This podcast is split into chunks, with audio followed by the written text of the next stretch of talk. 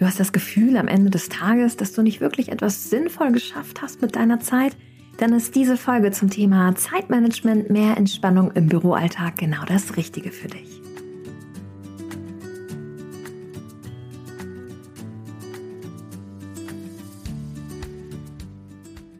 Hallo und herzlich willkommen zu Relaxed Body, Happy Mind, deinem Entspannungspodcast von Funke mit Kirsten Schneider. Ich bin Kirsten, deine Host, Yogalehrerin, Marketingmanagerin und Gründerin von Office Balance und schenke dir in diesem Podcast wöchentlich neue Impulse für einen rückenfitteren und entspannteren Büroalltag. Meine Mission ist es, mehr Entspannung in die Büros dieser Welt zu bringen und dir dabei zu helfen, deine persönliche Routine zu finden für weniger Stress und einen fitten Rücken. Die heutige Folge ist mal wieder eine Impulsfolge und ich möchte dir Methoden mit an die Hand geben, wie du es schaffen kannst, entspannter und auch produktiver deinen Arbeitsalltag anzugehen. Bevor wir losstarten, könnte jetzt hier unser Werbepartner kommen. Und noch kurz Werbung in eigener Sache. Wenn du näher in das Thema eintauchen möchtest, wie du Büro-Yoga-Übungen am Schreibtisch integrierst, wie du grundsätzlich deinen Büroalltag entspannter gestalten kannst, anhand von Reflexionsfragen und wie du dir abends auf der Matte etwas gut tun kannst für einen fitten Rücken und gegen Verspannung, dann schau doch mal vorbei auf officebalance.de. Ich biete ein Online-Programm an, was dich ganzheitlich sowohl im Büro als auch zu Hause begleitet. Ich freue mich sehr, wenn auch du mit dabei bist. Zum Jahresanfang hat der ein oder andere ja von euch vielleicht Vorsätze oder denkt sich, oh, ich möchte dieses Jahr mal ein wenig entspannter angehen. Vielleicht kennst du das ja auch, dass du abends nach Feierabend oder wenn du gerade den Laptops runterfährst, dir denkst, was habe ich heute eigentlich alles geschafft und dir der Tag eher unproduktiv und stressig vorkommt. Ganz witzig ist, dass ich selbst bei mir gemerkt habe, auch gerade bei der Recherche jetzt nach den Zeitmanagement-Tools, die es so gibt, dass ich unterbewusst schon viele von diesen anwende. Wer mit mir zusammenarbeitet oder sich ab und an über Business unterhält, weiß, dass ich sehr strukturiert bin und immer meine To-Do-Listen führe und auch update und dahinter ein gewisses Prinzip habe. Und zwar kombiniere ich vier Zeitmanagement-Strategien. Zum einen das Pareto-Prinzip, das SMART-Prinzip, das Alpen-Prinzip und das Pomodoro-Prinzip. Es mag vielleicht jetzt alles komplex erscheinen, ist aber letzten Endes, wenn man sich einmal hinsetzt, wirklich einfach umzusetzen im Alltag und hilft mir auch dabei, das Gefühl zu haben, ich mag es einfach To-Dos durchzustreichen. Ich habe etwas getan heute und auch wirklich Projekte zu überdenken und zu hinterfragen, ist diese Aufgabe, die ich gerade mache, wirklich so sinnvoll? Wir starten mit dem Pareto-Prinzip. Pareto-Prinzip wurde erfunden von Wilfredo Pareto und fokussiert sich im Endeffekt darauf, dass man einmal alle seine To-Dos oder seine Kunden, seine Geschäftsfelder analysiert nach, welcher Aufwand hat den meisten Output. Bedeutet das Pareto-Prinzip, vielleicht hast du schon mal 80-20 gehört, dass 80 Prozent des Ergebnisses von 20 Prozent unserer Leistung abhängen. Bedeutet, dass 80 Prozent der Ergebnisse resultieren aus 20 Prozent Aufwand. Heißt, die anderen 80 Prozent Aufwand sind meistens verschenkte Zeit, weil davon nur 20% mehr Ergebnis erreicht wird. Was kann das für dich heißen im Umkehrschluss? Hinterfrage einmal deinen kompletten Arbeitsalltag und schaue dir an, wie viel Aufwand du in welchen Output reinsteckst. Schaue, welches Meeting zum Beispiel bringt den meisten Output? Wo hast du mehr Aufwand, als das Output kommt? So habe ich es zum Beispiel auch geschafft, in meinen vorherigen Positionen immer mal wieder Meetingstrukturen zu hinterfragen, Meetings zu hinterfragen, wo ich das Gefühl hatte, die sind für mich ein reiner Zeitfresser. Und wenn man mich als Human Resource sieht, ist es nicht wirklich effektiv, dass ich da drin sitze, beziehungsweise wie wir das Meeting führen. Kann aber auch sein, dass du einfach einmal deine To-Dos und Projekte beleuchtest nach, okay, wie viel Aufwand muss ich reinstecken, um den maximalen Output zu bekommen? Im Sales-Bereich könnte das auch sein, dass du dir einfach einmal anschaust, welche Kunden machen 80 Prozent des Umsatzes aus und welche sind so diese kleinen Kunden, die nur 20 Prozent des Umsatzes ausmachen. Ich mache das gerne immer einmal zur Reflexion auch am Ende der Woche, bevor ich den Laptop freitags runterfahre, dass ich mich frage, okay, was hat diese Woche eigentlich den meisten Output gebracht und was waren Zeitfresser und wie kann ich das Ganze verändern? Also Pomodoro ist super geeignet, um einmal in Helikopterperspektive über deinen Arbeitsalltag zu fliegen und dich zu fragen, was sind sogenannte Zeitfresser und wie kann ich es schaffen, das Maximale aus meinem Aufwand herauszuholen, also aus meiner Leistung. Eine weitere Sache, die ich unbewusst schon immer umsetze, vielleicht auch, weil sie am Anfang meiner Karriere sehr, sehr oft gepredigt wurde, ist die SMART-Methode.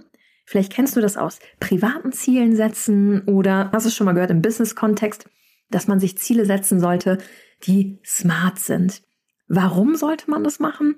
Also, wenn du ganz klar weißt, was ist das Ziel, das Ziel klar abgesteckt ist und auch einen zeitlichen Horizont hat, fällt es einem wesentlich leichter, Zielen nachzugehen. Wenn du das Ziel hast, zum Beispiel gesünder in 2024 zu werden, hilft es dir nicht, wenn da einfach steht, ich werde gesünder in 2024, sondern du solltest dich fragen, Smart S, spezifisch, was heißt das für dich? Vielleicht heißt das, ich möchte bewusst mehr Bewegung in meinen Alltag integrieren.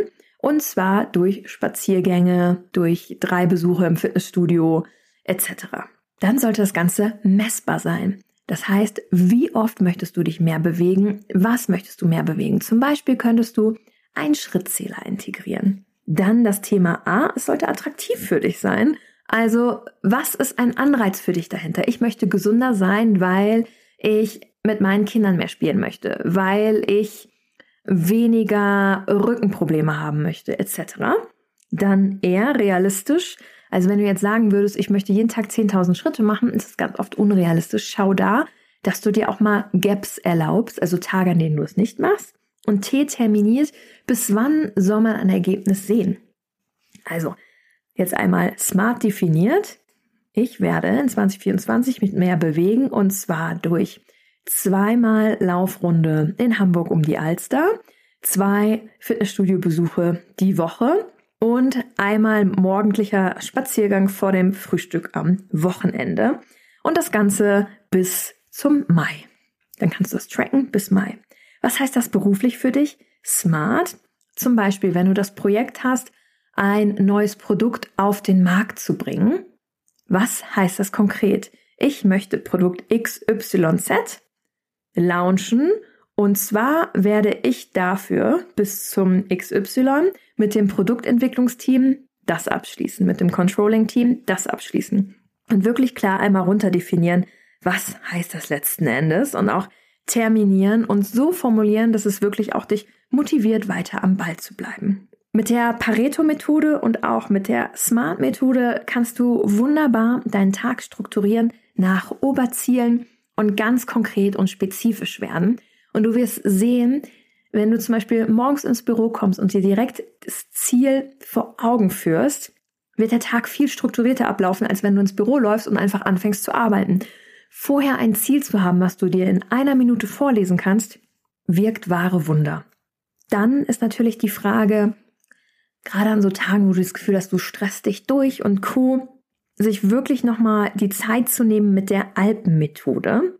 Also bei mir ist das die To-Do-Liste. A steht dabei für Aufgaben definieren. Welche Aufgaben erwarten dich am heutigen Arbeitstag? L.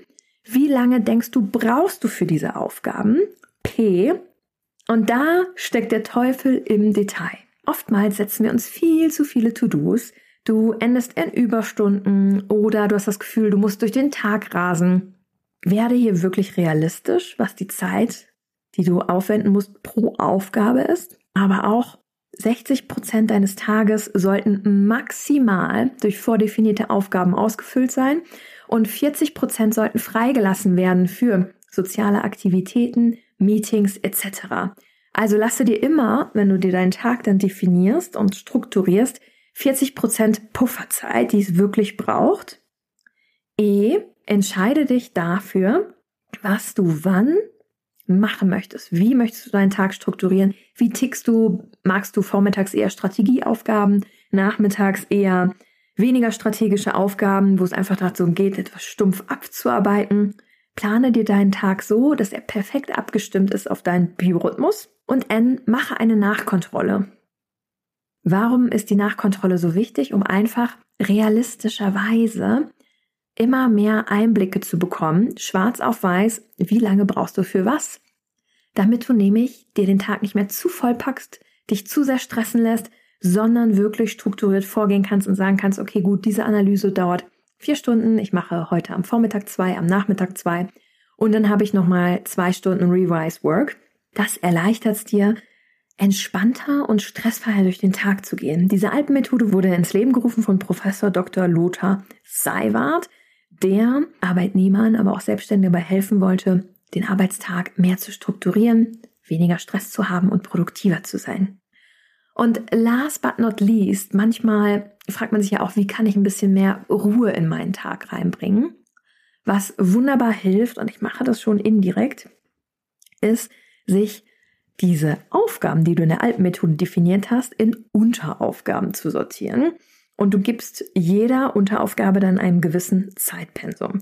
Pomodoro nach Francisco Cirillo ist ähm, eine Strategie, die darauf basiert, dass man einen Wechsel zwischen Konzentrationsphasen und Entspannungsphasen in seinen Arbeitsalltag integriert. Das bedeutet, wir unterteilen jetzt diese Aufgaben, die wir definiert haben für den heutigen Tag, in Unteraufgaben und arbeiten an jeder Unteraufgabe konzentriert 25 Minuten lang. Und das Konzept ist wie folgt. Man arbeitet konzentriert 25 Minuten, macht 5 Minuten Pause, arbeitet 25 Minuten, macht 5 Minuten etwas anderes, 25 Minuten, 5 Minuten etwas anderes, 25 Minuten eine etwas größere Pause. Was heißt das, konzentriert zu arbeiten? Das heißt, das Handy beiseite zu legen, nicht auf E-Mails zu reagieren, sondern wirklich nur an dieser einen Aufgabe zu arbeiten. Die fünf Minuten Pause, die dann du zwischendurch hast, kannst du dafür nutzen, um E-Mails abzuarbeiten, um dir kurz einen Kaffee holen zu gehen, um dich mal zu stretchen, einmal kurz aufzustehen, um dann wieder konzentriert in die Übung reinzugehen. Für diese Pomodoro-Methodik gibt es sowohl Playlisten auf YouTube mit toller Entspannungsmusik hinterlegt oder Musik, die dir beim Arbeiten hilft. Du kannst dir aber auch einfach alle 25 Minuten immer einen Wecker stellen.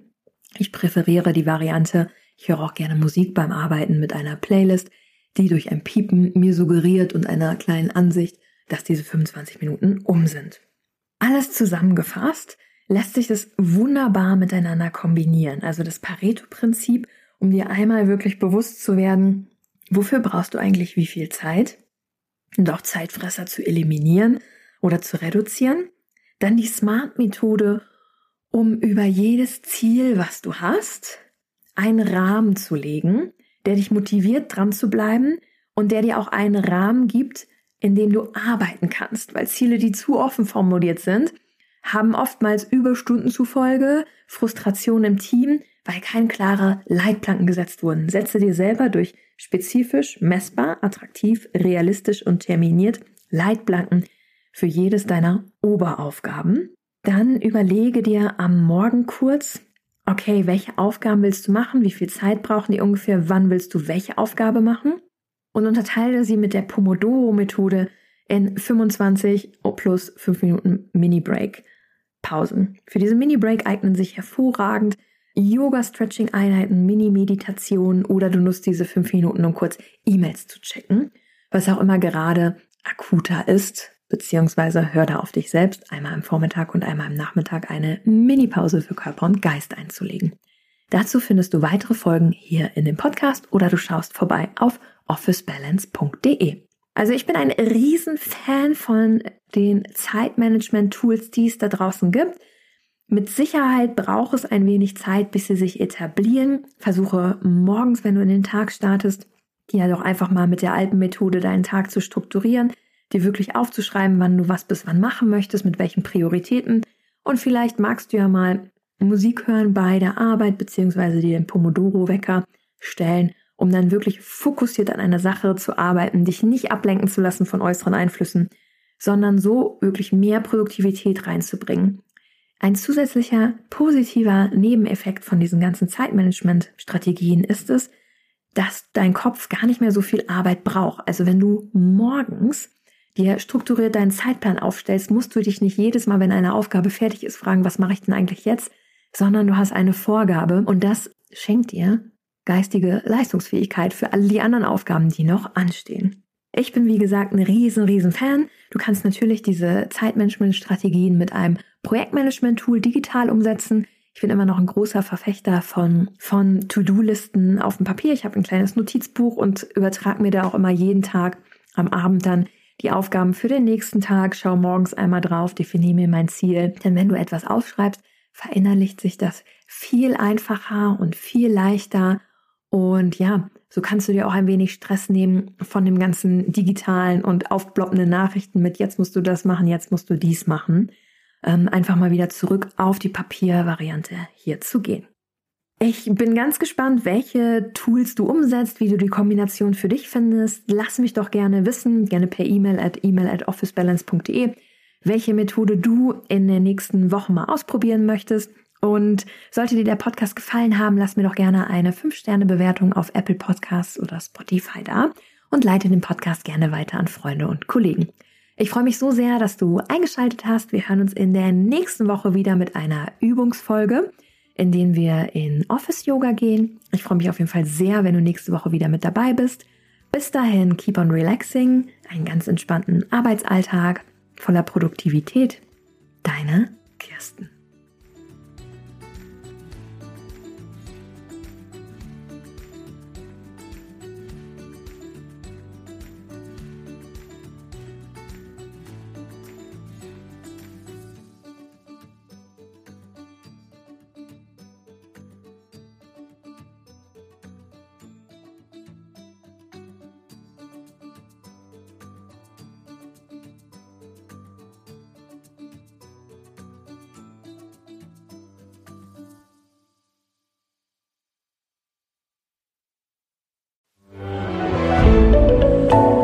Podcast von Funke.